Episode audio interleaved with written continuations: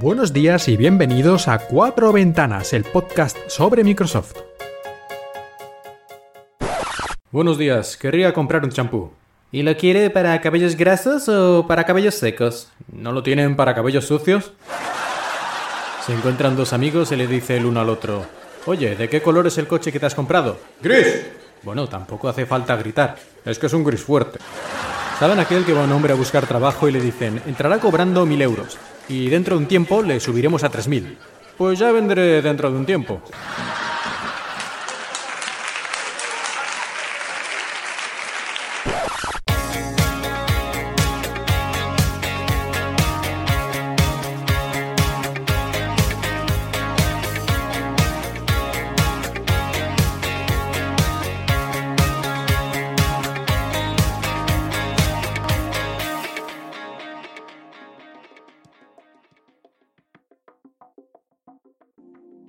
Buenos días y bienvenidos a un nuevo episodio de Cuatro Ventanas, tu podcast sobre Microsoft. Un episodio de verano, un episodio que tal vez muchos escuchéis en la playita o en la montañita o en algún país extranjero. Y si no, ya lo escucharéis cuando volváis en septiembre, que al fin y al cabo ya un mes más, un mes menos, tampoco se va a notar. Y empezamos hablando de Microsoft, Microsoft como empresa, más concretamente de sus resultados financieros. Yo creo que ya lo tenemos más o menos claro porque Microsoft sigue con su buena racha económica y esta vez no ha sido una excepción. Eh, a finales del mes de junio, creo que fue el día 20 de junio, se presentaron los resultados de ese trimestre, del trimestre anterior, y seguimos en la norma general con unos buenos resultados. Bueno, esto como siempre, muchos números, muchas tonterías. Nosotros tampoco estamos apostando en bolsa por Microsoft ni nada de eso. Así que, bueno, nos quedamos con que a Microsoft le va bien la cosa. Lo cual, en cierta manera, siempre redunda en beneficio de, de nosotros, la gente que compra sus productos, porque si la compañía fuera mal, pues posiblemente arriesgarían menos y harían menos productos interesantes. La parte de la nube crece mucho y, influye positivamente en los resultados.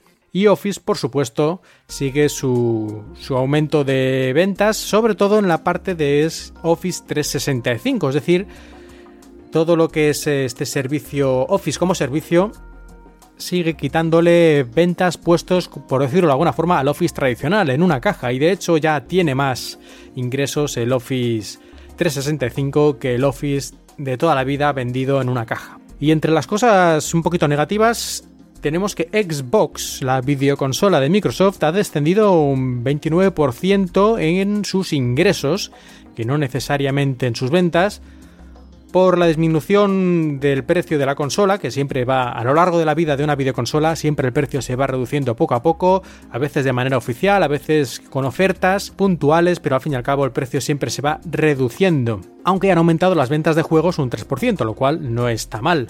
Es también posible que la nueva versión de Xbox, que se llegará dentro de unos meses, haya hecho que algunas personas, digamos, dejen de comprar la Xbox que tenemos en este momento, que todavía es la Xbox One S y se esperen a que salga la nueva. Por lo tanto, eso podría explicar este descenso en las ventas.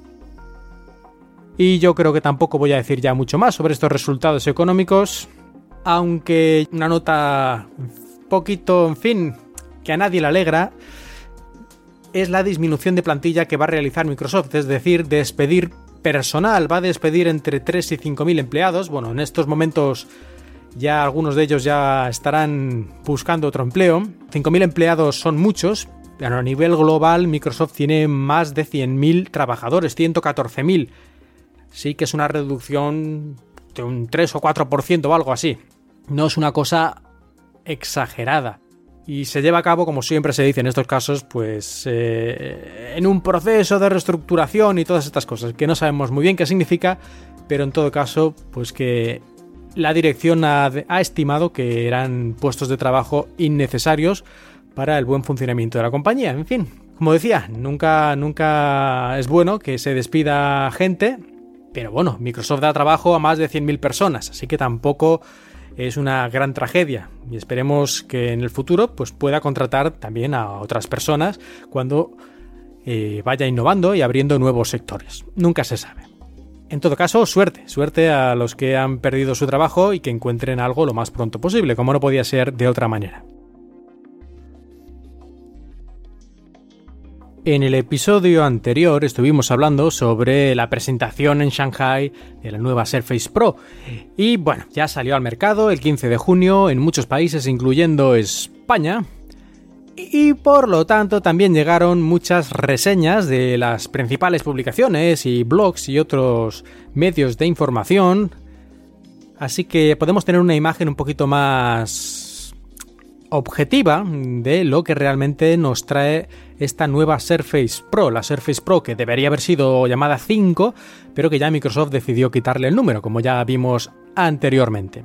¿Qué les ha parecido la Surface Pro a la mayoría de los expertos? Pues en general yo creo que la prensa ha sido bastante unánime, aunque siempre hay opiniones diversas, al declarar que la Surface Pro 5, o la Surface Pro como la llama Microsoft, que siempre se me escapa, es la mejor Surface hasta el momento, la mejor Surface Pro hasta el momento. Es una versión refinada, bastante mejorada en prácticamente todos los aspectos de la Surface Pro 4, el modelo anterior. Y entre las mejoras destacan sobre todo la mejora de la batería y la sensibilidad del lápiz, que por cierto en esta ocasión, siempre lo recuerdo, no viene incluido, sino que se tiene que comprar aparte si así lo deseas porque Microsoft ya dijo que la mayoría de la gente no utilizaba el lápiz demasiado y por lo tanto era un poco innecesario incluirlo con todas y cada una de las Surface Pro, aunque estaría bien que hicieran un pack. Bueno, eso creo que ya le hemos hablado en otras ocasiones, así que no hace falta ir por ahí. En todo caso, bastante buena acogida de la Surface Pro, de la nueva Surface Pro, y como decía, la batería ha sufrido un interesante aumento entre una y dos horas, depende de lo que se esté haciendo. Y este era uno de los puntos flacos que mucha gente veía en la Surface Pro 4, así que bienvenido, bienvenida mejora en este aspecto. Y en cuanto al lápiz, la mayoría de los reviews, de las reseñas, coinciden en que prácticamente ahora ya no se nota el retraso cuando haces una línea, sigue casi inmediatamente lo que es el, el, trazo. El trazo aparece en la pantalla casi de forma instantánea, o al menos bastante más rápido que en anteriores versiones. Así que yo creo que más o menos se queda todo como vimos ya en el anterior episodio, es decir, las reseñas han confirmado todo lo que ya parecía ser, una versión muy mejorada de la Surface Pro 4 sin ninguna sorpresa ni nada así espectacular. Si tienes una Surface Pro 4 no te conviene o no vale la pena actualizarte a no ser que justamente necesites la mejora del lápiz o la mejora de la batería de manera muy acuciante. En otro caso, pues eh, la Surface Pro 4, incluso la 3, seguramente las puedes aguantar un poquito más porque esta es una versión mejorada en prácticamente todos los aspectos, pero nada revolucionario. Bueno, lo que ya dijimos. Lo más interesante de estas reviews yo creo que fue la que se hizo, las que se hicieron específicamente sobre la Surface Pro, la nueva Surface Pro, pero la versión con procesador Core i5. Porque es la primera vez que una Surface Pro tiene un procesador Core i5, esta versión sin ventilador. Porque sí que habíamos visto en Surface anteriores que la, el procesador más bajo de la gama, el Core i3, no, el Core MI3 creo que se llamaba, en fin, el procesador menos potente que tenía solo una potencia en cuanto a vatios, en cuanto a gasto energético de 4,5 vatios, y por lo tanto menos potencia, bueno, pues la versión esa no tenía tampoco ventilador. Pero el Core i5, que tiene 15 vatios, o utiliza, disipa 15 vatios de energía en como máximo, pues hasta ahora siempre había tenido necesitado tener un ventilador para no recalentar el aparato y que se estropeara, obviamente. Por primera vez se ha conseguido, ha conseguido Microsoft meter en una Surface Pro la versión Core i5 sin ventilador. ¿Y esto qué significa? Significa, obviamente, menos ruido y tal vez, tal vez también podría significar menos potencia, porque claro, si se está recalentando demasiado el dispositivo porque no se puede disipar este calor lo bastante rápido al no haber ventilador, lo que se hace es que el procesador baja su velocidad, reduce su consumo energético hasta que el calor vuelve a ser aceptable y entonces vuelve a subir su velocidad. Esto podría ser un problema. Si empezamos a utilizar la Surface Pro con un Core i5 en algún sistema, en algún software bastante intensivo en cuanto a uso de procesador y a los 10 minutos empieza a bajar la velocidad porque se ha recalentado, esto no sería bueno. Pero parece ser que no, a no ser que a lo mejor hagamos un uso muy muy extraño, las pruebas que se han hecho, como por ejemplo una reseña en Windows Central, mostraban que a pesar de utilizar eh, la CPU a un nivel casi del 100% durante bastante tiempo, el calor se disipa de manera lo bastante eficiente como para que no haya una disminución del rendimiento, por lo menos una disminución desde el rendimiento base del procesador. Ya sabemos que los procesadores Intel y de otras marcas también tienen la velocidad estándar y luego una velocidad turbo que pueden alcanzar cuando digamos pues eh, hay recursos energéticos o recursos en cuanto a que el límite del calor todavía no se ha sobrepasado, pues pueden aumentar un poco más la velocidad. Pero en este caso, eh, si utilizamos durante mucho tiempo el procesador a la máxima velocidad, pues no podremos llegar a esta velocidad turbo, pero tampoco nunca o prácticamente nunca va a bajar de la velocidad estándar. Y eso es buena noticia. Porque como he dicho antes, no sería la primera vez que una computadora, una tableta, que intenta, digamos, apretar las cosas demasiado, a los 5 minutos de utilizar la CPU a máxima potencia baja la velocidad mucho eh, y bastante por debajo incluso del nivel estándar. Y en este caso se mantiene como mínimo en la velocidad estándar del procesador y lo único que es se sacrifica un poco de velocidad turbo. Pero esto es un muy buen resultado teniendo en cuenta el tamaño, el peso y el grosor que tiene una Surface Pro. Así que los miedos que, bueno, yo mismo tenía sobre esta Surface Pro Core i5 sin ventilador parece que se disipan y está muy bien porque el ventilador es una cosa que siempre molesta, sobre todo cuando estás en una habitación silenciosa y de repente empiezas a oír ese del ventilador. Por lo tanto, muy bienvenida a esta Surface Pro sin ventilador y es posible que incluso en próximas versiones acabemos viendo una Core i7 sin ventilador, aunque eso ya sería un poco más extraño porque justamente la versión más alta siempre va a intentar ir al límite y ir al límite necesita una mejor disipación del calor. Y después de esta Surface Pro vamos a ver qué dijo la prensa sobre el Surface Laptop, el primer portátil hecho por Microsoft y del cual lógicamente no hemos visto nunca antes una reseña. Pues en el caso del Surface Laptop, las reseñas también lo ponen como un buen equipo, pero ya hay algunas pegas más. Unas pegas, eh, unos defectos que encuentran o dudas que también es lógico teniendo en cuenta que es la primera versión del Surface Laptop.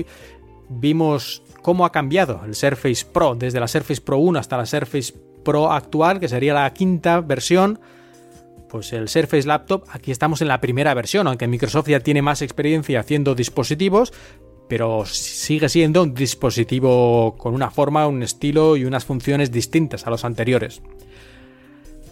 ¿Y qué nos dicen los profesionales de las reseñas? Pues en general han quedado bastante contentos, comparado con otros ultra portátiles que están en la misma gama, con una batería, una duración de la batería de entre 9 y 10 horas, que no llega a las 14 que dice Microsoft, pero supongo que lo de Microsoft, como siempre, son en circunstancias ideales. Y claro, la vida real no es la ideal. La verdad es que no sé por qué suelen dar estas cifras tan hinchadas, porque luego al final se descubre igual que es la realidad, así que creo que queda un poco mal. Yo espero que algún día, como han hecho otras empresas en ocasiones, empiecen a, dar datos un poquito más realistas, que bueno, luego siempre habrá mucha variación porque cada uno utiliza el ordenador de una forma diferente y claro, no es lo mismo estar con el Office que estar haciendo un diseño con 3D, que utiliza una cantidad de energía muy diferente, pero por lo menos podrían dar una cifra, por ejemplo, diciendo con uso de Office, navegación de web y cosas así que va a hacer el 90% de la gente. Bueno, en todo caso, buena batería, 9-10 horas, un rendimiento bastante también aceptable, una pantalla muy buena, han quedado bastante contentos la mayoría con ella y en general lo ha quedado el Surface Laptop ha quedado por encima de la gran inmensa mayoría de sus competidores, incluso de otras grandes marcas. Entrando un poquito más en los detalles, la pantalla que mencionaba antes, pues eh, mencionan varios reviewers que se ve muy bien, incluso con la luz del sol, es decir, tiene bastante brillo. Y el trackpad, también han dicho la mayoría que es excelente, uno de los mejores trackpads que puedes encontrar en un portátil Windows. En cuanto al hardware, eh, la única pega que han puesto casi todos es que solo tiene un puerto USB 3.0 y además no tiene ningún puerto USB-C, cosa que ya mencionamos en el episodio anterior. Por lo menos yo creo, y estoy de acuerdo en eso, que podrían haber puesto dos puertos USB 3 o un puerto USB 3 tradicional y un puerto USB-C. Por ejemplo, en el otro lado del portátil. Pero bueno, esto ya lo comentamos y ha habido muchas discusiones al respecto. Si a alguien no le viene bien que sea así, que tenga solo un puerto, no hay ningún problema, porque en Windows, en el ecosistema Windows, tienes una docena de fabricantes que hacen fantásticos portátiles, todos con características diferentes, precios, calidades, así que tienes un montón de cosas para elegir. No estás obligado a comprarte el portátil de Microsoft solo porque es de Microsoft y no hay otro, sino que hay muchísima libertad para elegir.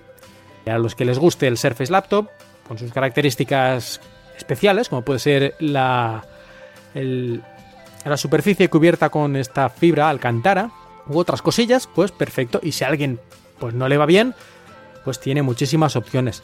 En cuanto al Windows 10S, el sistema operativo que lleva este Surface Laptop, y ya explicamos un poco sus características, pero resumiendo mucho que solo permite instalar aplicaciones desde la tienda de Windows y no aplicaciones clásicas Win32 de toda la vida, pues obviamente la mayoría de las reseñas esto han dicho que era negativo. Y a mí, aunque entiendo lo que dicen y por qué lo dicen, no sé si me acaba de parecer justo, porque, claro, ellos lo juzgan desde su punto de vista. Es decir, yo, periodista que escribo sobre tecnología, claro, necesito instalar aplicaciones Win32, claro que lo necesito, uy, si no, no puedo vivir. Pero en ese caso, tal vez este portátil no es para ellos, quiero decir que justamente un periodista que necesita muchas aplicaciones y a lo mejor necesita, por decir eh, un clásico, pues el Photoshop, que no está todavía en la tienda de Windows, pues claro, este Windows 10S no es para ellos, pero eso no quiere decir que sea algo necesariamente negativo, porque hay muchas otras personas las que tal vez un sistema operativo Windows, pero más seguro, con menos probabilidad de, por decirlo llanamente, cagarla y que se te llene de virus o de a saber qué, pues un sistema operativo más cerrado puede ser bueno para mucha gente. Para estos periodistas no, parece razonable. Pero yo no sé si eso debería quitarle puntos al, portátil. En todo caso hay que explicarlo y para que nadie se lleve un susto, pero yo no creo que sea totalmente razonable calificarlo como punto negativo, porque eso dependerá mucho, dependerá mucho de las necesidades y las características del usuario. Y en todo caso, como ya dijimos en el episodio anterior, eh, de momento por lo menos es muy fácil en un par de minutos actualizar, cambiar Windows 10S a Windows 10 Pro. Desde dentro del propio Windows hay una opción y en unos minutos se cambia a Windows 10 Pro y ya tienes un Windows normal, Pro, con todas las opciones y puedes instalar cualquier cosa, incluyendo magníficos virus. En conclusión, eh, Surface Laptop, un buen portátil, tal vez no para todos, con algunos pequeños fallos, con algunas cosas que hay que tener en cuenta antes de comprar, pero una buena máquina que para mucha gente puede ser eh, un equipo bastante interesante. Y lo único que tal vez no sea lo bastante diferente de otras opciones en el mercado como para destacar. Pero bueno, eso ya dependerá de cada uno de nosotros lo que, lo que querramos en un dispositivo y además era muchísima la gente que le pedía a Microsoft desde que sacó su Surface Pro, le pedía a Microsoft un portátil tradicional. Bueno, pues aquí lo tienen. Aquí lo tienen, el Surface Laptop. Así que ahora ya sí que tenemos opciones para todo el mundo. Tableta convertible, portátil tradicional, portátil que se puede desmontar y tiene una parte de tableta, sobremesa con pantalla táctil inclinable. La gama Surface crece y tiene un montón de opciones para todos los gustos. Y para los que no estén contentos con ninguna de estas opciones, como he dicho hace unos minutos, tenemos toda la familia de los partners de Windows, como Lenovo, como Dell, como Acer, como HP, etc. Así que hay para todos. Y antes de cerrar completamente el tema de las nuevas Surface, de la Surface Pro y la Surface Laptop, solo comentar un tema que, el que se habla cada vez que aparecen nuevos productos y es su reparabilidad. Como suele hacer esta empresa, la de iFixit, ha desmontado en cuanto tuvo uno en sus manos, ha desmontado cada uno de los dispositivos y los dos, tanto el laptop como la Surface Pro, han tenido un resultado muy malo. Es decir, es prácticamente imposible que un usuario pueda reparar o incluso cambiar, por ejemplo, el disco duro, la, el SSD, la memoria, el almacenamiento, la memoria RAM o cualquier otra parte de uno de estos dispositivos. Prácticamente es imposible. Es imposible casi incluso abrir el dispositivo, desmontarlo. Esto que muchos han puesto como negativo, y en cierta manera lo es, lógicamente, es un algo inevitable, el resultado casi inevitable de esta moda de hacer los dispositivos electrónicos cada vez más compactos, más pequeños, más finos, con baterías más grandes en relación a su tamaño, etc. Hay que elegir, o queremos dispositivos así, más bonitos, ligeros, finos, integrados, en fin, todo una maravilla, pero que claro, dificulta mucho su, su reparación o su ajuste por el usuario, o queremos dispositivos, digamos, más vastos, más grandotes, más pesados, más brutos, pero que una persona en su casa pueda desmontarlo y, entre comillas, a martillazos, pues arreglarlo. Es una cosa o la otra, es muy, muy complicado que podamos lograr los dos en un mismo aparato mm, y esto lo podemos ver en prácticamente cualquier marca de las que hacen equipos, sobre todo de alta gama, que suelen ser los que más destacan en estos apartados, ¿no? De ligereza, potencia y duración de batería, todo en uno. Esta concentración hace que prácticamente no haya alternativas. Y esperemos que esto cambie en el futuro, pero de momento es lo que hay. Lo único que hay que tenerlo en cuenta, si por algún motivo esto para ti es inaceptable, pues deberás comprar otro tipo de aparatos que no serán tan bonitos y tan ligeros, pero que podrás reparar o modificar eh, en tu casa. Por ejemplo, el ordenador, la computadora con la que estoy grabando este episodio, es un viejo Dell que alguna vez he mencionado, un Dell Vostro, es un, digamos, una de las gamas de negocios que tiene Dell, de ordenadores para, para empresa, y es tirando a feo, no horrible, la verdad es que tampoco es horrendo, pero bueno, podría ser más bonito, podría ser más fino, etcétera, etcétera. Pero una cosa buena que tiene es que la propia Dell te da, por lo menos te puedes descargar de su web, un manual en el que te explica cómo desmontar prácticamente todos los componentes de este portátil. Desde la cámara web a la memoria, al disco duro, el ventilador mm, y el teclado y todo, prácticamente todo, el micrófono, cualquier cosa, ahí te explica cómo desmontarlo y cómo volverlo a montar. Si lo quieres arreglar o lo quieres, yo que sé, quieres quitarle el polvo del ventilador o cualquier cosa. Es decir, te da una reparabilidad muy alta. Pero como decía, pues es un aparato más gordo y más feo. Es lo que hay. Y vamos ahora con Windows porque el mes que viene, como ya hemos dicho en varias ocasiones, sale la próxima gran actualización de Windows 10, que es la que llamaron la Creators Update o Fall Creators Update, porque ya tuvimos la actualización de los creadores, esta es como la segunda parte, y la han llamado así, la actualización de los creadores de otoño, que hubo una curiosa polémica, porque en la página web de Microsoft en el Reino Unido, tradujeron el nombre de Fall Creators Update to Autumn Creators Update, que es como se llama el otoño por esas tierras. Pero todo fue un malentendido, una traducción innecesaria que se hizo en la página web, pero la actualización en realidad se va a llamar igual en todo el mundo, el Fall Creators Update. Y aunque hemos hablado en varias ocasiones de esta actualización, voy a resumir algunas de sus características más destacadas y también algunas de las características que finalmente no van a llegar. Ahora a estas alturas ya está confirmado todo lo que va a llegar y todo lo que no va a llegar porque algunas pues estaban en duda, pero ahora ya con el poco tiempo que hay esto ya está fijado. Vamos a ver entonces qué nos queda y qué nos quitan. A ver, entre las características que va a llevar, algunas de ellas, esta Fall Creators Update, tenemos algunas así un poco curiosas, pero interesantes, como por ejemplo el acceso controlado a carpetas. Esto es una característica de seguridad que no se suele mencionar mucho, pero me parece bastante interesante. ¿Y esto qué hace este control de carpetas?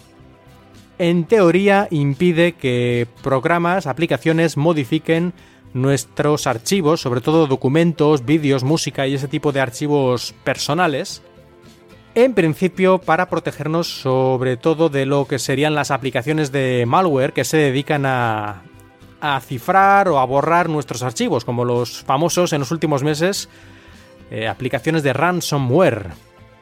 Así que esto sería una característica de seguridad que si funciona como dicen, nos puede ahorrar un buen disgusto, aunque eso no quita que siempre tengamos que tener hechas copias de seguridad, porque nunca sabemos lo que nos puede pasar, y de hecho no es si nos puede pasar, sino cuándo nos va a pasar algo, porque puede haber un fallo de hardware, un fallo de software o un ataque informático que nos deje sin nuestros archivos y la única manera de recuperarse al final es una buena copia de seguridad. Acceso controlado a las carpetas sería un detallito, pero interesante, de la Fall Creators Update. A ver qué más tenemos por aquí. El continúa donde lo dejaste. El pick up where you left off. Es una característica que nos permitirá, por ejemplo, estar escribiendo un documento en nuestro teléfono, que puede ser Windows Phone, pero también puede ser Android o incluso iOS. Estamos ahí con el Office en uno de estos dispositivos. Y cuando vamos a nuestro PC, Cortana nos recordará que estábamos trabajando en un documento o en alguna cosa. Y si queremos, le decimos que queremos continuar directamente donde estábamos en ese documento y en el momento, en el lugar donde estábamos exactamente. Así que mucho más fácil pasar de un dispositivo a nuestro PC o viceversa y continuar nuestro trabajo, un correo electrónico, un documento, lo que sea. A ver, el OneDrive Files on Demand, que ya expliqué anteriormente, pero bueno, el almacenaje de archivos en la nube que vuelve a ser como fue con Windows 8.1, en el cual en todo momento podemos ver en nuestro PC todos los archivos que tenemos en la nube, pero para abrirlos tenemos que descargarlos, es decir, en nuestro PC solo tenemos los nombres, por decirlo de alguna forma, pero si realmente queremos abrir el archivo se tiene que descargar, a no ser que lo marquemos para estar siempre descargado y sincronizado. Bueno, pues esto ya lo expliqué en episodios anteriores, no voy a entrar más en ello, pero es una de las cosas más interesantes para mucha gente, para otros tal vez no, no noten la diferencia o prefieran que esté todo siempre sincronizado, ocupando más espacio en su PC, pero bueno, si tienen ese espacio... A ver, ¿qué más? My people, mi gente. Esto que era una de las características que parecía que iba a llegar en la anterior actualización, pero al final llega en esta, y que nos permite poner en la barra de tareas varios, creo que son cuatro o cinco, eh, iconos de nuestros principales contactos. Pongamos nuestros familiares, amigos o compañeros de trabajo con los que hablamos más. Y ahí nos permite directamente mandarles mensajes, llamadas, eh, mandarles archivos simplemente dejando los archivos encima del icono o pulsando en un par de pulsaciones ya estamos escribiéndoles el mensaje. Es decir, a las personas con las que nos comunicamos muy habitualmente, de esta manera lo podemos hacer de forma más eficiente.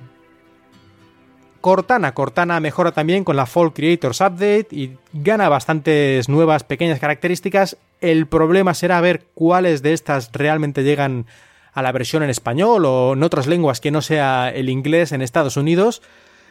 Pero bueno, esperemos que si no llegan ahora, vayan llegando en el futuro. A ver, por ejemplo, Cortana puede prestar atención a, las imágenes, a lo que estamos viendo en nuestra pantalla, y podemos marcarle, por ejemplo, fechas para que ella tome nota o haga una cita y cosas así.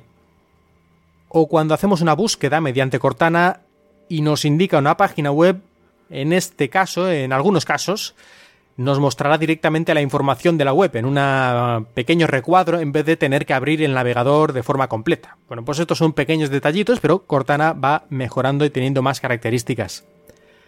Los emoji, que recuerdo que hace unos pocos episodios di un pequeño truco para poder escribir emojis con un PC, con un teclado normal, no un teclado en pantalla como tienen los móviles que ya tiene su botoncito de poner emoji, pero claro, el teclado normal no tiene botoncito de poner emoji y bueno, expliqué este pequeño truco de utilizar el teclado virtual.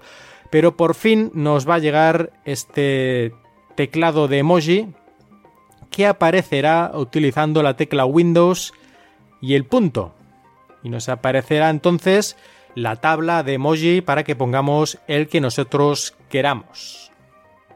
Y además el teclado virtual que hablaba hace un momento, que en un PC de sobremesa no se suele utilizar mucho, pero en tabletas, por ejemplo, sí, también mejorará y se parecerá más al de Windows 10 Mobile, incluyendo el Workflow. Es decir, podemos mover el dedo por la pantalla táctil de una letra a la otra sin levantar el dedo de la pantalla y ya automáticamente sabe qué palabra vamos escribiendo. No tenemos que ir pulsando, sino deslizando el dedo todo el rato. Y también incluirá este nuevo teclado el botón de micrófono para dictar, igual que pasa en los dispositivos móviles Windows 10 Mobile. A ver, alguna característica más y ya terminamos. Se incluirá, bueno, esto también es un pequeño detalle, pero bastante útil, se incluirá la opción de compartir en el menú contextual. Cuando pulsamos el botón derecho en muchos archivos o en lugares, nos aparece el menú contextual, pues ahora tendremos un botón ahí de compartir. Más parecido a como era en Windows 8.1. Y algo, ahora una cosa más que interesará sobre todo a los que tengáis una Surface y es Find My Pen. Una utilidad dentro de actualizaciones y seguridad, encontrar mi dispositivo, ahí habrá una opción para encontrar nuestro lápiz, nuestro bolígrafo de Surface, nuestro Surface Pen.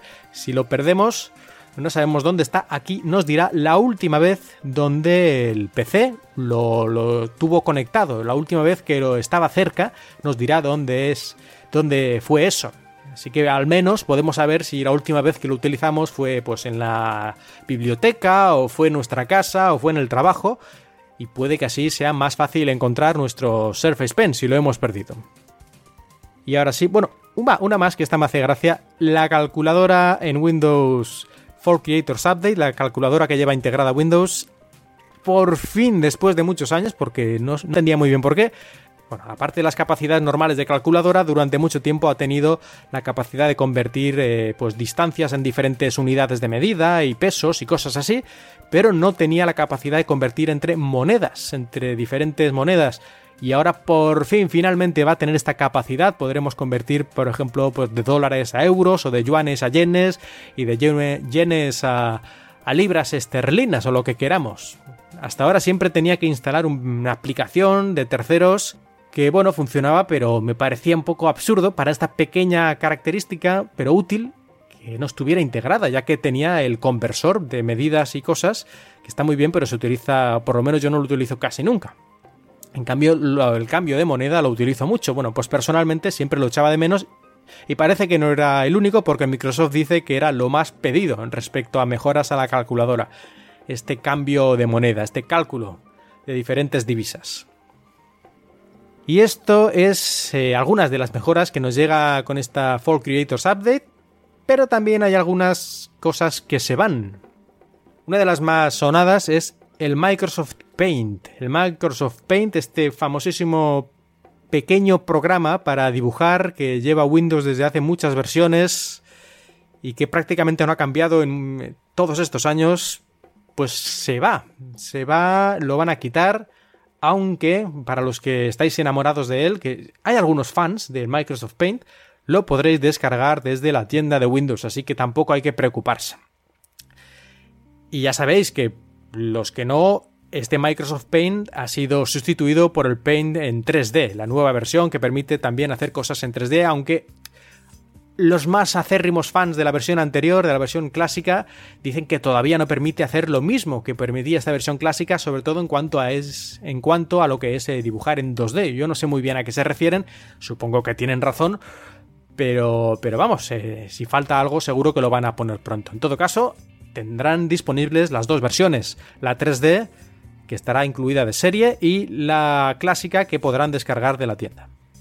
A ver, otra cosa que se nos va con la Fall Creators Update es sincronizar los, eh, los ajustes del sistema. Al parecer, eh, bueno, hay varios problemas técnicos relacionados eh, con diferentes sistemas que utilizaban hasta ahora para hacer esto, sincronizar los ajustes de Windows. Si teníamos varios PCs, se podían sincronizar nuestros ajustes entre ellos. Y de momento lo van a quitar, aunque parece ser que en el futuro volverá cuando, digamos, hayan arreglado un pequeño desaguisado que tenían al respecto con diferentes versiones para Windows eh, para casa, Windows Enterprise y otras cosas. En fin, no entiendo muy bien cuál era el problema, pero de momento esto se va, es de sincronizar nuestros ajustes y parece ser que debería volver en el futuro, mejorado. Por último, como creo que ya mencioné en otra ocasión, algo que también han quitado finalmente de momento de esta actualización y tal vez llegue más tarde es el timeline. El timeline era una característica que nos permitía ver todo lo que habíamos hecho, los documentos que habíamos abierto y las cosas que habíamos estado haciendo en nuestro trabajo en, ese equipo a lo largo del tiempo. Uy, la semana pasada utilicé este documento, no recuerdo muy bien el nombre ni nada, pero creo que fue el viernes. Bueno, pues podríamos ir al viernes en esta línea temporal y ver los archivos que abrimos, los documentos y tal, y encontrarlo. De momento eso no va a llegar, por lo que sea, supongo que algún motivo técnico, de rendimiento o a saber qué, pero tampoco creo que sea una gran pérdida. Yo nunca le he acabado de ver mucho el interés, aunque puede ser que en algún caso puntual pues sea útil o en algún tipo de trabajo, no lo sé. En todo caso, esperemos que llegue más tarde, porque seguro que a alguien le interesaba. Y bueno, y algunas pequeñas cosillas más que se van con la Fall Creators Update, pero ya son más técnicas o más relacionadas con el Enterprise, así que yo creo que ya está bien. Hemos hablado bastante del Fall Creators Update, pero nos falta una cosa muy importante para tres o cuatro personas en el mundo, que es Fall Creators Update para Windows 10 Mobile. Sí, Windows 10 Mobile existe, y no solo existe, sino que sigue estando actualizado, van sacando sus actualizaciones mensuales de seguridad y también actualizaciones más gordas como esta de Windows for Creators Update, aunque para ser francos no es la misma la que va a salir para los PCs que para los móviles, porque la versión para los móviles digamos que apenas tiene características nuevas, sino que son más que nada arreglo de fallos o mejoras más internas del sistema, pero características nuevas prácticamente nada, apenas unas pequeñas mejoras en el modo Continuum, que si Windows 10 Mobile lo utilizan 4, pues Continuum creo que lo utiliza 1, pero en fin, lo importante es que si tienes Windows 10 Mobile todavía y eres uno de los teléfonos, tienes uno de los teléfonos que está soportado oficialmente, pues tienes actualizaciones. Microsoft no nos abandona en este caso tan concreto, sí, ya sé que Microsoft abandonó a muchos con Windows 8.1 que no pudo actualizar a Windows 10, incluso a los de Windows 10 Mobile algunos teléfonos también fueron abandonados en la última actualización. Bueno, sí, todo muy triste la verdad y no, no hay mucho que decir al respecto. A estas alturas Microsoft eh, y Windows 10 Mobile pues es una situación un poco difícil de entender, en todo caso, una situación curiosa cuanto menos. A ver si el año que viene hay novedades al respecto de Windows 10 Mobile o de lo que va a hacer Microsoft en el mercado móvil, aparte de hacer aplicaciones para iOS y Android. El Surface Phone siguen habiendo rumores y cosas de vez en cuando, todavía no hay nada claro. Y nada, esperar y ver y ojalá, ojalá Microsoft nos sorprenda con un aparato que, no sé, sea un móvil o sea otra cosa, por lo menos eh, nos eh, llene de ilusión, ¿no? Por las novedades o por las cosas sorprendentes que incluya. Y ahora nos toca hablar de Xbox, porque a principios del mes de junio tuvo lugar la feria E3, la feria más importante de videojuegos a nivel mundial, que se hace en Estados Unidos, en Los Ángeles. Y lo que más nos importa en este caso fue la presentación ya definitiva, total, de la nueva videoconsola de Microsoft, que hasta ahora se llamaba Project Scorpio. Y ahora, por fin, en este 3 ya supimos el nombre definitivo, el nombre comercial. ¿Y cuál es este nombre? Pues... No sé si demasiado poco original también, pero bueno, es el que es. El nombre de esta nueva Xbox, que de la que ya hablamos anteriormente cuando se presentó sus características técnicas, pero todavía no sabíamos el aspecto, ni el nombre definitivo, ni el precio, ni estos detalles.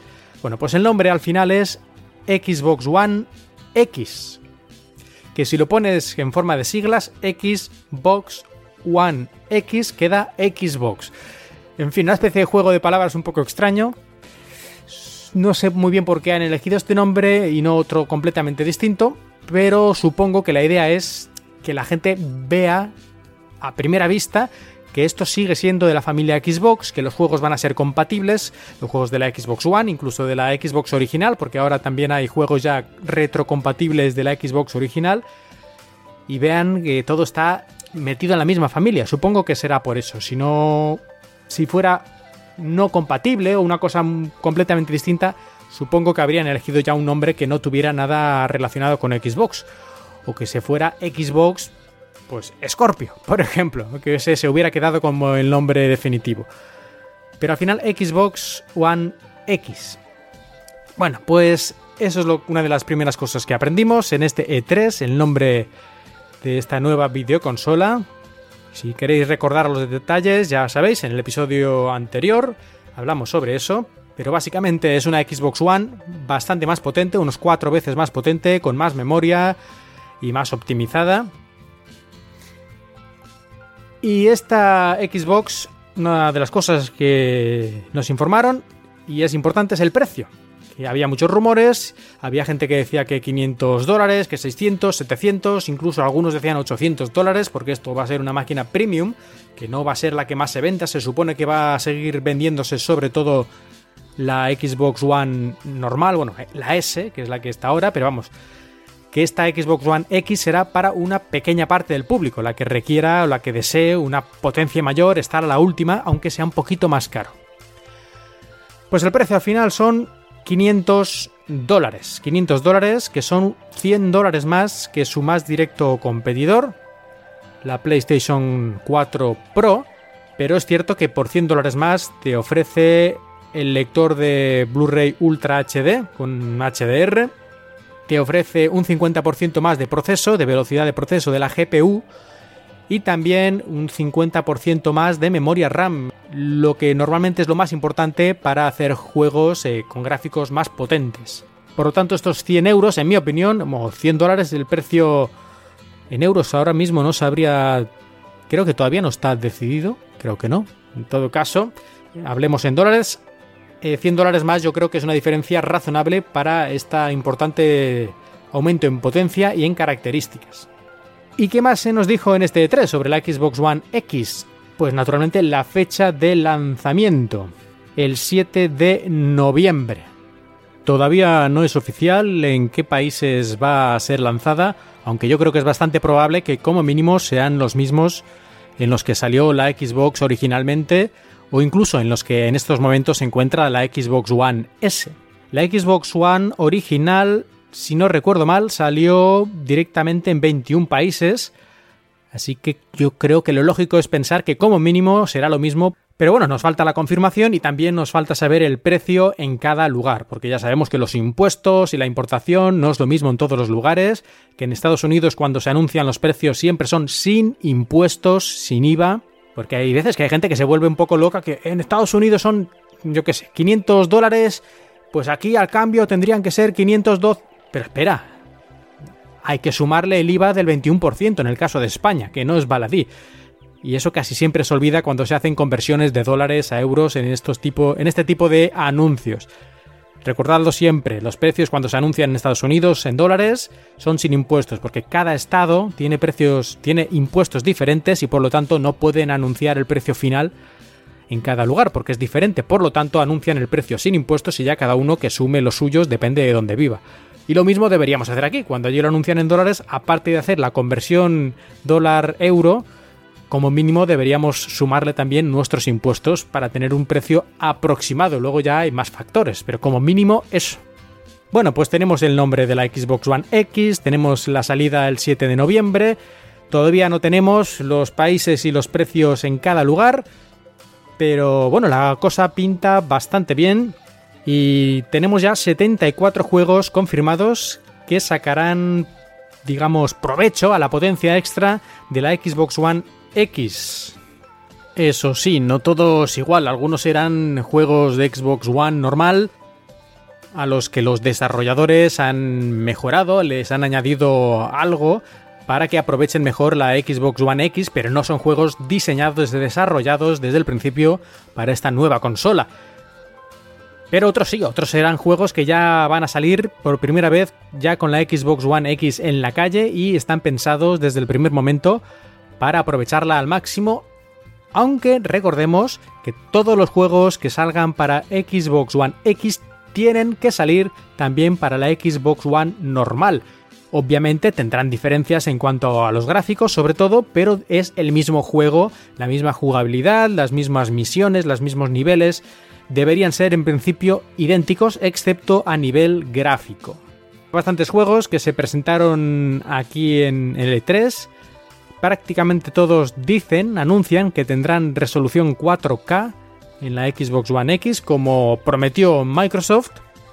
Y estamos al principio de la vida de la consola, que quieras que no, aunque la arquitectura sea conocida por ser similar a las anteriores Xbox, bueno, a la anterior Xbox, eh, es obvio que a medida que pasa el tiempo van a saber aprovecharla los desarrolladores más y sacarle más provecho. Así que si empezamos ya con los juegos a 4K es una buena señal de que el trabajo se ha hecho bien, el trabajo de diseño de hardware y de la plataforma de software de Xbox One X o Xbox One X, mm, lógicamente más correcto. Aunque cada vez que lo digo me recuerda a un chiste del humorista español tristemente fallecido, Eugenio.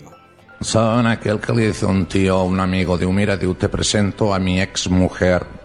Digo, ex, es verdad. En fin, pues a ver, ¿qué otras cosas aparte de los juegos del hardware y de los juegos se presentó en este 3 relacionado con la Xbox One X. Pues por ejemplo, como he mencionado antes brevemente, habrá retrocompatibilidad con la Xbox original, con la Xbox 1, por así llamarla. Hasta ahora teníamos retrocompatibilidad con Xbox 360, pues ahora un paso más atrás. Ahora podremos jugar en nuestra Xbox One o One S o One X. Podremos jugar a muchísimos juegos tanto de la Xbox como de la Xbox 360. Esto, aunque a veces parece un poco absurdo, dices, ¿para qué voy a jugar juegos antiguos? Pero es que hay veces que en los que juegos antiguos muy buenos mm, luego no hay una reversión, ni una remasterización, ni hay una versión más moderna que funcione en nuestra consola actual. Por lo tanto, la retrocompatibilidad es la única manera de acceder a muchos juegos. Yo, por ejemplo, hace poco compré el juego Braid que salió en Xbox 360 y que no tiene una versión de One directamente, pero como es retrocompatible, pues pude, disfrutar de este juegazo y además creo que pagué 4 o 5 euros porque estaba de oferta. Y así con muchos otros casos. Por lo tanto, la retrocompatibilidad, aunque tal vez no sea una cosa para algunas personas importante, porque bueno, hay muchos juegos buenos para la actual generación, pero también hay joyas de las anteriores generaciones que merecen ser disfrutadas y además muchas veces a precios casi de risa. Así que yo estoy muy a favor de la retrocompatibilidad y ahora un pasito más, en este caso un pasito más atrás, aunque parezca contradictorio. ¿Qué más se presentó? Pues bueno, eh, por ejemplo, Minecraft. Minecraft, una de las joyas de Microsoft que adquirió hace un par de años por una billonada, por, bueno, por varios miles de millones de dólares, de hecho yo no recuerdo la cifra, pero era casi ridícula, pues el Minecraft Microsoft va a intentar eh, solucionar definitivamente la fragmentación, es decir, que podrán jugar juntos, multijugador, personas de varias plataformas, es decir, gente que esté jugando en Windows 10, en Xbox One, Nintendo Switch, incluso en móviles, podrán jugar juntos en la misma partida. Por desgracia, otras consolas como la Xbox 360 o la PlayStation 3 se quedan, se quedan fuera porque supongo que ya no vale la pena actualizar todo el motor del juego para estas plataformas ya más viejas. Y en el caso de PlayStation 4 también se queda fuera, al parecer, por. bueno, por cabezonería de Sony. Esto siempre, estos temas siempre son complejos entre grandes compañías ponerse de acuerdo para algunas cosas y probablemente nunca sabremos exactamente el por qué, pero en principio parece ser que simplemente Sony no quiere no cree que le venga a beneficiar esto, esta competición multiplataforma, esta multijugador entre varias plataformas. No sé si los poseedores de una PlayStation 4 con el Minecraft estarán de acuerdo. Tal vez no, y en la próxima generación deban plantearse seguir con Sony. Pero bueno, en todo caso, para los que tengan una Xbox One, una Switch o un Windows 10 o incluso el móvil, por fin, dentro de poco podrán jugar todos juntos sin preocuparse de qué plataforma están utilizando. Y bueno, se presentaron algunos detallitos más, pero yo creo que esto es lo más importante. Y así dejamos el E3 atrás, pero no Xbox todavía, me falta una cosa más. Y es que como hablamos en un episodio anterior, tenemos ahora ya el servicio de Xbox Game Pass, esta suscripción de Xbox en la que podemos acceder, gracias a ella, podemos acceder a muchos juegos como si fuera una especie de alquiler online, pero tarifa plana, al estilo de Netflix o otros servicios en cuanto a vídeos, series y películas. Tú pagas una tarifa plana al mes y luego de todo su catálogo elige lo que quiera para verlo, en este caso para jugarlo. Y aunque ya había unas listas provisionales, ahora que ya está disponible para cualquiera el Xbox Game Pass, ya tenemos la lista completa de juegos que saldrán en principio porque ya sabemos que se irán actualizando, sumando y quitando juegos, como pasa también en Netflix y estos servicios. Pero de momento tenemos ya los más de 100 juegos, entre los cuales encontramos muchos de Xbox One, también muchos de Xbox 360, y entre ellos destacan, por decir alguno, pues por ejemplo, eh, Halo 5 o Halo 5. A ver qué más tenemos por aquí el Limbo, uno de estos juegos un poco independientes, pero con muy buenas críticas, o la saga completa de Gears of War y Bioshock, la trilogía de Bioshock.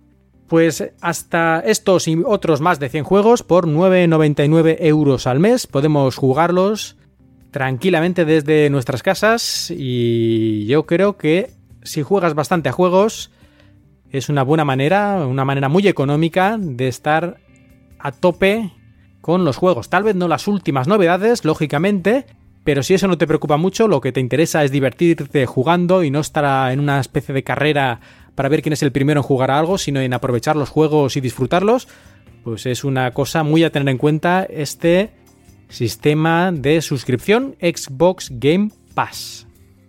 Y ahora sí, dejamos atrás Xbox y nos vamos a las noticias breves y curiosidades.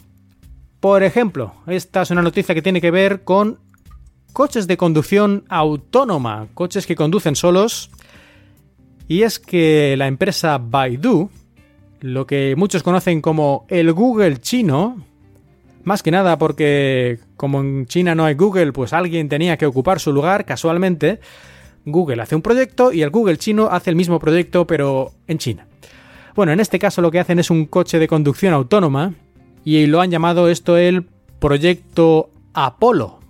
Y esto lo menciono aquí porque Microsoft oficialmente anunció hace poco que se ha unido a Baidu, ¿eh? ha hecho una especie de acuerdo de cooperación en el que intentarán entre los dos mejorar esta tecnología para que el coche conduzca solo y hacer en cierta manera que este proyecto Apolo se convierta en una plataforma libre una especie de Android para los coches autónomos y que en el futuro cualquiera pueda implementar eh, esta tecnología, este software en su coche de conducción autónoma. Me parece bastante interesante lo de todo esto relacionado con la conducción autónoma. Obviamente es el futuro de la automoción. Lo de conducir personas personas a veces en, que no saben conducir bien, personas que en un estado en el que no deberían conducir y muchos otros problemas. Bueno, todo esto lo dejaremos atrás en yo creo 10 o 20 años como mucho.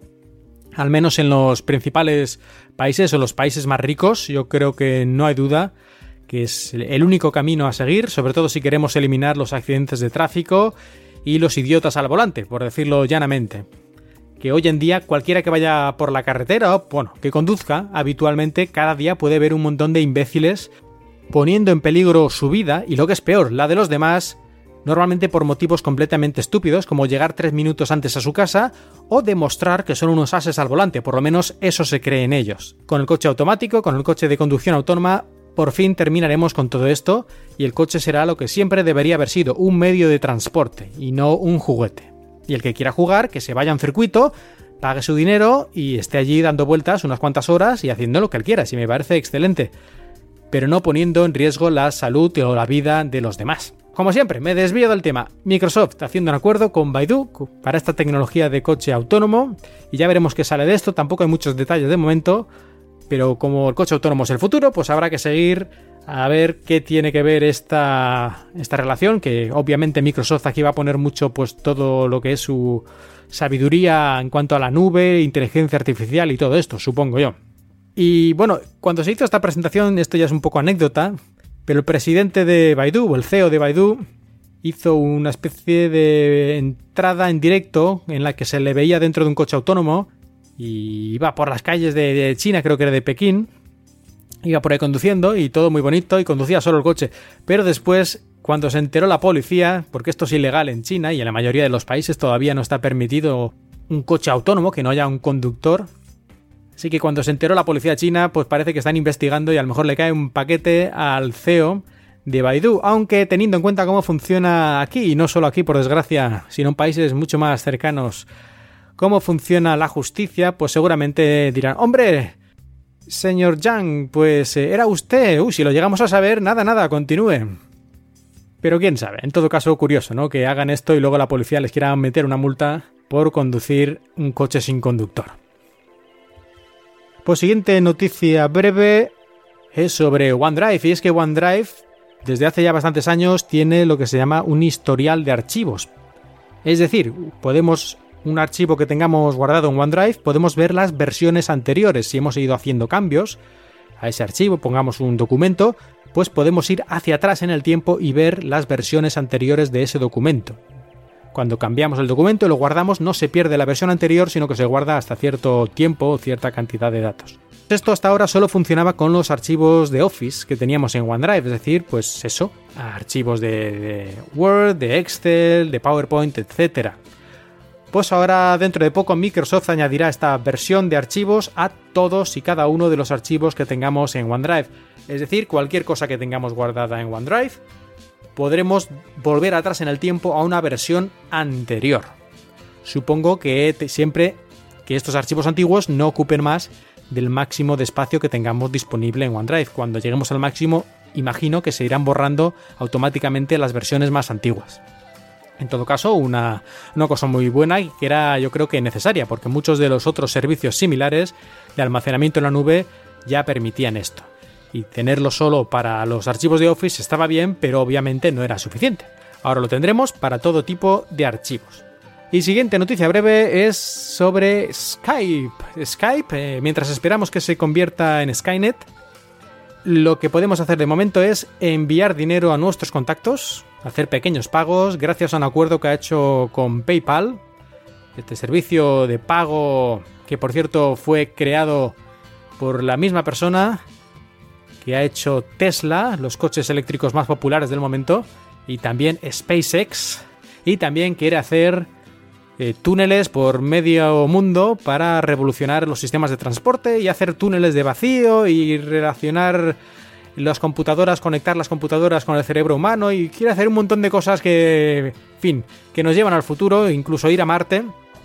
Pues, ¿de quién estamos hablando? Estamos hablando, como no podía ser de otra manera, de el gran Tony Stark, perdón, perdón, em, Elon Musk. Elon Musk, que también creó PayPal en sus tiempos mozos, luego cuando ya había hecho lo bastante lo vendió, se forró y con eso hizo muchas de estas otras compañías que he mencionado, porque él siempre hace esto, hace una compañía y cuando ya la tiene hecha, la suele vender para ir al siguiente paso, porque él al final lo que quiere es lo que está haciendo ahora ya, que es ir al espacio, ir a Marte, colonizar otros mundos y un poco de así ciencia ficción o superhéroe de Marvel, pero me parece excelente. Necesitamos gente así en este mundo que no estén siempre pensando en tonterías, sino en el futuro, porque algún día nos hará falta este futuro que si no fuera por gente como Musk no existiría. Skype, como decía, ya permite enviar este dinero, así que la próxima vez que le tengamos que prestar dinero a alguien o pagarle un dinerillo para, yo que sé, el cumpleaños hay que comprar para nuestros hijos entre toda la clase un regalo y una persona se encarga de eso, pues le puedes enviar el dinero en vez de a la puerta del colegio empezar ahí a contar céntimos de euro, pues mandárselo por PayPal. Y como mucha gente tiene Skype, porque todo, casi todo el mundo tiene un dispositivo con Windows o tiene un móvil en el que se puede instalar muy fácilmente Skype, porque está en casi todas las plataformas, pues esto va a ser esperemos bastante útil, ya veremos, ya veremos. Aquí el único problema que le veo es que si no lo he entendido mal, necesitas la cuenta por separado de PayPal. Y lo lógico sería que la cuenta Microsoft te sirviera ya para acceder a PayPal y no tuvieras que dar otra vez tus datos y todos estos líos, porque mucha gente, esto de abrir cuentas, cuando te pone, tú le dices, uy, sí, sí, en mandar dinero, uy, qué fácil, y te aparece un cartelito que pone abrir cuenta, nombre, usuario, no sé cuánto, contraseña y otro día. Así que espero que si no ya, en el futuro permitan utilizar tu cuenta Microsoft como cuenta de PayPal o para mandar el dinero sin tener que abrirte otra cuenta. Y seguimos con otra noticia breve y esta vez relacionado de nuevo con Xbox One. Y es que Spotify, la aplicación de música de streaming en música online, que durante un tiempo fue exclusiva de otra famosa videoconsola, durante más de un año, por fin va a llegar ya a Xbox One. Así que si tenéis una cuenta de Spotify, preparaos porque pronto podréis utilizar la Xbox también para acceder a vuestra música y a vuestras listas musicales. Esperemos que vayan llegando más aplicaciones de, este nivel a Xbox One. Y llegamos ahora a los consejos y recomendaciones. Y el primer consejo y recomendación es uno muy curioso, pero yo creo que muy útil. Y es una página web que curiosamente está hecha por un ingeniero de Microsoft que, bueno, es concretamente Troy Hunt, director regional de Microsoft.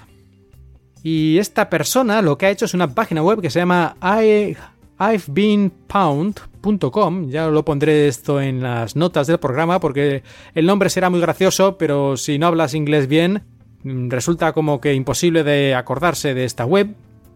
Aunque significaría algo así como he sido hackeado, así un poquito, de una manera un poquito más informal, pero bueno, significaría eso, he sido hackeado. Y curiosa, y exactamente sirve para saber si hemos sido hackeados. Tenemos que poner nuestra dirección de correo electrónico, una, la que nosotros utilicemos, o si tenemos varias, las podemos probar todas. Ponemos nuestra dirección de correo electrónico que utilicemos para acceder a varias cuentas de, de varios servicios en la web o donde sea.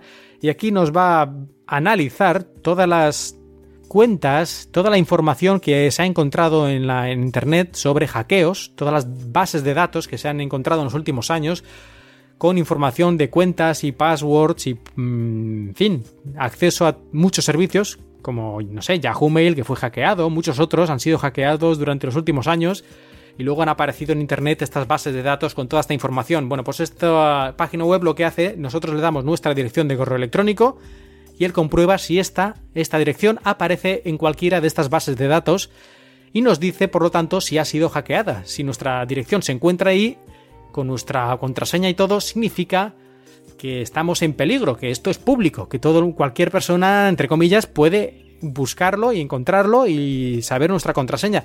Y nos avisa de cuándo fue hackeado este, este servicio, por ejemplo, no sé, el que decía de Yahoo Mail, dice, pues hemos encontrado que esta dirección la utilizas para Yahoo Mail y este servicio fue hackeado en tal fecha. Si desde entonces no has cambiado tu contraseña, pues debes hacerlo, por ejemplo. Así que yo recomiendo a todos que vayáis a esta página web de i'vebeenpound.com y probéis vuestras direcciones de correo electrónico y veáis los resultados no hay que asustarse, es decir, a veces te dice cosas que ocurrieron antes de que tú abrieras la cuenta, es decir, que ya se había solucionado ese problema, o tú ya has cambiado o ya te obligaron, te mandó un mensaje de la compañía para que cambiaras tu dirección o tu, bueno, tu dirección, tu contraseña cuando se descubrió el pastel. Así que a lo mejor ya estás seguro, pero asegúrate de que todo lo que él te diga, que casi siempre encuentra algo, porque han sido hackeadas tantas cosas, Asegúrate de que ya cambiaste la contraseña en su momento o que a ti no te afecta, pues porque todavía no estabas utilizando el servicio en aquella época. Según dice aquí en la propia página web, tiene datos, bases de datos sobre más de 200 websites que fueron hackeados y en total unos 4.000 millones de cuentas de usuario en su base de datos, así que es posible que tú estés entre estas, así que mejor comprobarlo. Y a ver, un truquito más, una página web más. Store Parser es una página web que nos permite ver todos los juegos que hay en la tienda online de Xbox, pero tiene varias opciones que no están en la tienda original, como por ejemplo ver solo las ofertas, ver por fecha las últimas novedades, ver los juegos que han cambiado de precio a la baja últimamente y muchas otras opciones que te permiten aprovechar mucho más las ofertas temporales que aparezcan para Xbox, eh, bueno, Xbox y también para Windows 10, porque muchos juegos son para las dos plataformas. Si queréis rebuscar, os gusta esto de rebuscar entre las ofertas, a ver qué encontráis, no lo olvidéis, storeparser.com y llegamos a la sección ya de opinión y en este episodio voy a hablar sobre las VPN, las redes privadas virtuales que permiten a un ordenador, a una computadora, acceder a una red, pero como si estuviera conectado eh, desde otro lugar. Es decir, tú estás, por ejemplo, en España, pero te conectas mediante VPN, te conectas a un servidor que está en Estados Unidos y desde allí accedes a Internet. Es decir, a todos los efectos, tu ordenador está conectándose a Internet desde Estados Unidos y no desde España. Se crea este túnel entre el servidor en Estados Unidos y tu ordenador en España. Virtualmente tú es como si estuvieras allí. Una VPN se puede utilizar para muchas cosas, como por ejemplo para conectarte a, la red interna de tu empresa y trabajar desde casa como si estuvieras allí presencialmente y acceder a datos más confidenciales, o bueno, a la red de la empresa o la universidad o ese tipo de lugares. Pero en muchos países se utiliza para poder acceder a un Internet libre, un Internet sin censura, un Internet en el que papá Estado no te diga lo que puedes y no puedes ver muchas veces, digamos, con un criterio más que cuestionable. Sobre todo cuando estamos hablando de países no democráticos, es decir, que la gente, el pueblo, no ha podido decidir en su conjunto que hay ciertas cosas que deberían estar prohibidas o bloqueadas, sino que alguien desde su casa, en un despacho, un gordo fumando un puro, como siempre digo, ha decidido que esto, esto y esto la gente no lo puede ver. Él sí, por supuesto, él seguro que tiene un internet sin filtrar, como siempre pasa en estos casos, pero el pueblo ya no, no, que esos no merecen más que lo que yo diga. En ciertos países esto es muy obvio, como puede ser China, y si queréis saber un poquito más sobre esto podéis escuchar uno de los últimos episodios que hice en mi podcast Un paseo por Shanghai, que podéis encontrar aquí en Emilcar FM, la red donde también estáis eh, ahora mismo escuchando cuatro ventanas. O países también como Rusia, que últimamente también ha hecho aún más leyes y restricciones para limitar mucho el acceso, el acceso a estas VPNs y prácticamente hacer imposible su uso, por lo menos para la gente medio normal, que no sean una especie de hackers muy expertos ni nada de eso. Siempre, en, todos los casos, tanto en un país como en otro, como, bueno, como muchísimos otros que hacen este tipo de cosas autoritarias, se pone como excusa la seguridad o cosas casi ridículas como que esto se hace para fomentar un desarrollo sostenible y amigable para todos de Internet. Pues para eso a lo mejor bloqueamos la Wikipedia, por decir algo, ¿no? Sí, seguro que eso es para el desarrollo amigable y familiar de Internet, bloquear la Wikipedia. Y que esto lo hagan países autoritarios y con un dudoso, en fin, eh, bagaje democrático y de protección de los derechos humanos y las libertades, digamos que entra dentro de su papel maligno, ¿no? Por, por, decirlo de una manera un poco ridícula y como si esto fuera una película, pero en fin, yo creo que nos entendemos todos.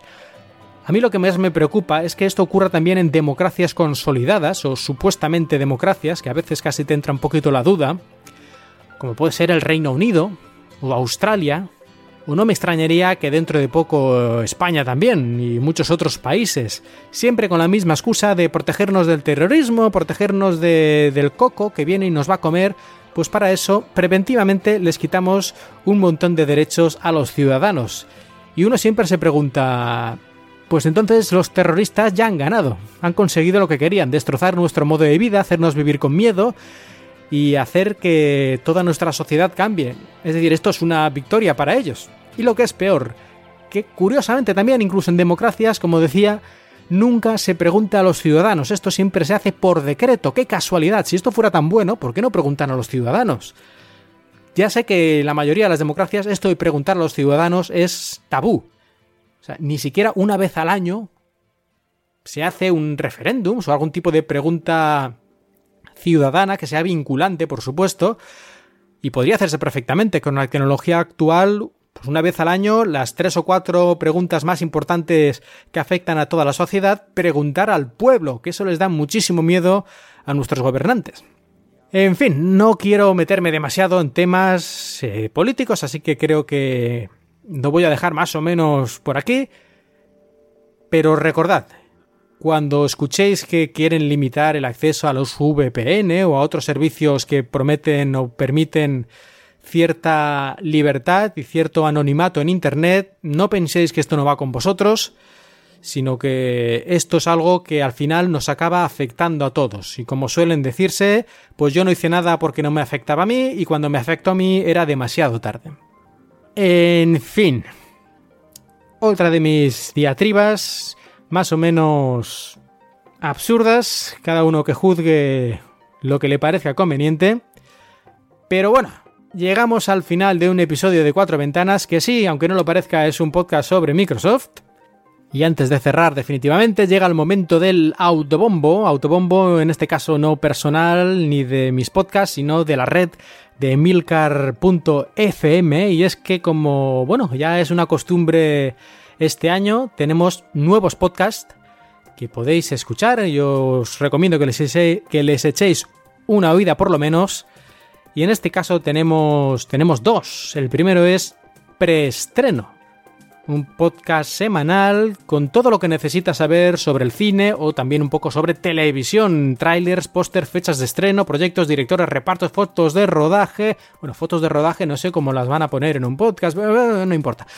El caso es que el genial Antonio Rentero nos va a explicar todos los próximos estrenos con unas píldoras de información y además eh, todo lo que tenga que ver con las series de televisión que nos van a llegar próximamente. Preestreno ya lleva varios episodios y yo creo que está muy interesante, así que como decía, echadle una oída cuanto antes. Y además de preestreno, tenemos también Eureka, en este caso un programa quincenal presentado por el fantástico Fran Molina, en el que se habla sobre innovación y nuevos productos y muestra, muestra aspectos interesantes y curiosos sobre estas cosas. Yo lo he escuchado también los primeros episodios y me parece que vale la pena, a poco que os interesen estos temas de tecnologías, inventos, innovación, que le deis una oportunidad. Así que ya sabéis, Eureka en Emilcar FM y preestreno. Uno sobre cine y sobre series y el otro sobre innovación y tecnología. Los dos muy recomendables. Y ahora sí, ya vamos terminando, recordándoos, como siempre, que me podéis mandar una donación si queréis para mostrar vuestro aprecio a cuatro ventanas y de paso también a un paseo por Shanghai. Me podéis mandar una donación a paypal.me barra markmilian y os lo agradeceré mucho. Y también os agradecería, y aquí pongo un condicional mucho, si me hicierais reseñas. Que de vez en cuando sí que recibo una reseña de un paseo por Shanghai, pero hace como 3 o 4 mil años que no recibo ninguna de cuatro ventanas. Y hombre, pues eh, a lo mejor esto de dar un euro, pues no sé, yo sé que nos cuesta mucho, ¿no? a los españoles especialmente pero una reseñita, cinco minutos como mucho, por favor, ¿eh? que me, alegra el día cada vez que recibo una reseña, me hace mucha ilusión y me hace tener muchas más ganas de continuar el podcast y continuar explicando todo lo que hay que explicar sobre Microsoft. Así que ahora mismo, antes de que se os olvide, id al iTunes, sí, ya sabemos que es una cosa fea, pero qué remedio, y poned una reseñita a cuatro ventanas. Muchísimas gracias por eso. Wow, wow, wow, wow, un momento que casi se me pasa. Sí tengo una reseña más o menos reciente. El 15 de julio, el 15 de julio tengo aquí una reseña para cuatro ventanas de PC Carol CL. Me pone cinco estrellas y, en fin, me dice que muchas gracias. Pues gracias a ti por escuchar, obviamente. Aunque te echamos en falta con más periodicidad, dice. Bueno, aparte de este parón, a los que me seguís en Twitter ya sabéis que tuve un pequeño percance, eh, por eso no, no he podido grabar el episodio antes. Pero aparte de este pequeño percance, antes creo que he hecho este año un episodio prácticamente cada mes. Yo diría que ha sido el año que ha sido más regular, así que bueno, yo siempre entiendo que queréis más, pero por lo menos creo que he mejorado este año respecto a los anteriores. En fin, muchas gracias. PC Caro CL. Ay, que, qué nombres os ponéis más difíciles, ¿eh? Mira que ya podría llamarse Pepe, José, Antonio. Muchas gracias, ¿eh? Y los demás, como he dicho antes, seguid el ejemplo de PCAROCL y hacer una reseñita para vuestro buen y viejo amigo Mark Milian de Cuatro Ventanas.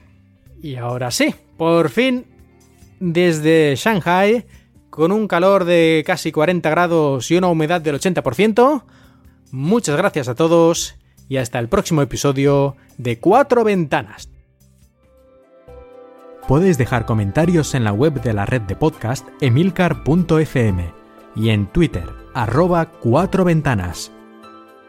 La música que habéis escuchado durante este episodio pertenece a Serakina y Stereo Resonance, música con licencia Creative Commons.